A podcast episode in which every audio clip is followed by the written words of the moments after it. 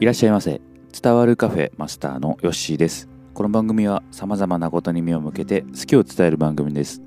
今日の好きは電気ケトルです。電気ケトルを購入する前はお湯を沸かして飲んで飲み物とかね、えー、飲んでいたんですけれども一人暮らししているとですねわざわざこうお湯を沸かしてね、えー、まあ、コーヒー一杯飲むだけ、えー、でお湯沸かすのがめんどくさくなるんですよね。で、まあ、ポットとかっていうのもまあ昔からあったんですけれども、まあ、家族でね使う分にはポットとか便利かなとは思うんですけれどもなかなか一人でねポット買う必要もなかったんでいつもねえお湯沸かして飲んでたんですけれども、まあ、電気ケトルという存在に気づきまして、えー、一人暮らしの時に、えー、一つね、買ってみました。そしたらね、かなり便利で、えー、ちょっとのお湯、まあ、コーヒー一杯とかお味噌汁一杯とか飲む分の、え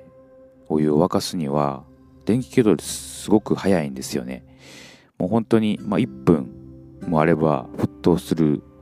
のですごく便利だったなと思っています。で、まあ、一番最初に買った電気ケトル便利だったんで、まあ、次ね、えー、今度は、まあ、ティファールが出してるね、えー、電気ケトルを購入しました。でこれは温度設定ができるやつで、えーまあ、100度から、えー、5度刻みで95、90、80で、えー、70、60と温度設定ができるケトルを買ったんですけれども、まあ、最初ね、温度設定ってどうなんやろうと思って、まあ、結構ね、あの電気ケトルとしては温度設定ができたら高くなるんですよ。僕が最初買ったやつは、何倍やろな、1000, 円とか2000円とかそれぐらいで買えたんですけど、温度設定できるやつって結構する値段してたんで、どうかなと思って、毎回買ってみたんですけれども、これまた便利で、えー、まあそれこそ本当に2人分のね、飲み物とか作る分には、えー、電気ケトル便利ですね。ポットは、あの、保温するのに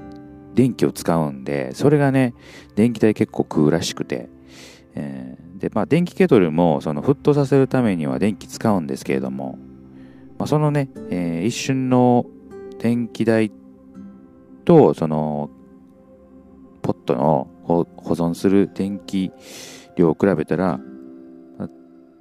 電気ケトルの方が、まあ、安いだろうという計算だったので、今はね、電気ケトル結構活用しております。はい。えー、今もですね、コーヒーを沸かして飲んだんですけれども、僕100度よりも80度ぐらいの方が飲みやすくて好きなんですよね。うん、だから、あの、昔の電気ケトルやと、本当にもう沸騰させたら止まるっていう感じやったんで、えー、まあ、暑くなる前にね、止めたら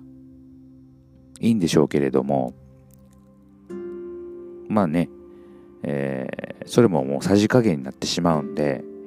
今はね、えー、ティファールのケトル使うと、80度でぴったりね、止まってくれるので、それはね、すごく自分の好みの温度で飲めるかなと思います。なんか紅茶はね、90度がいいとかありますし、もちろんそのカップ麺とか食べるときはね、100度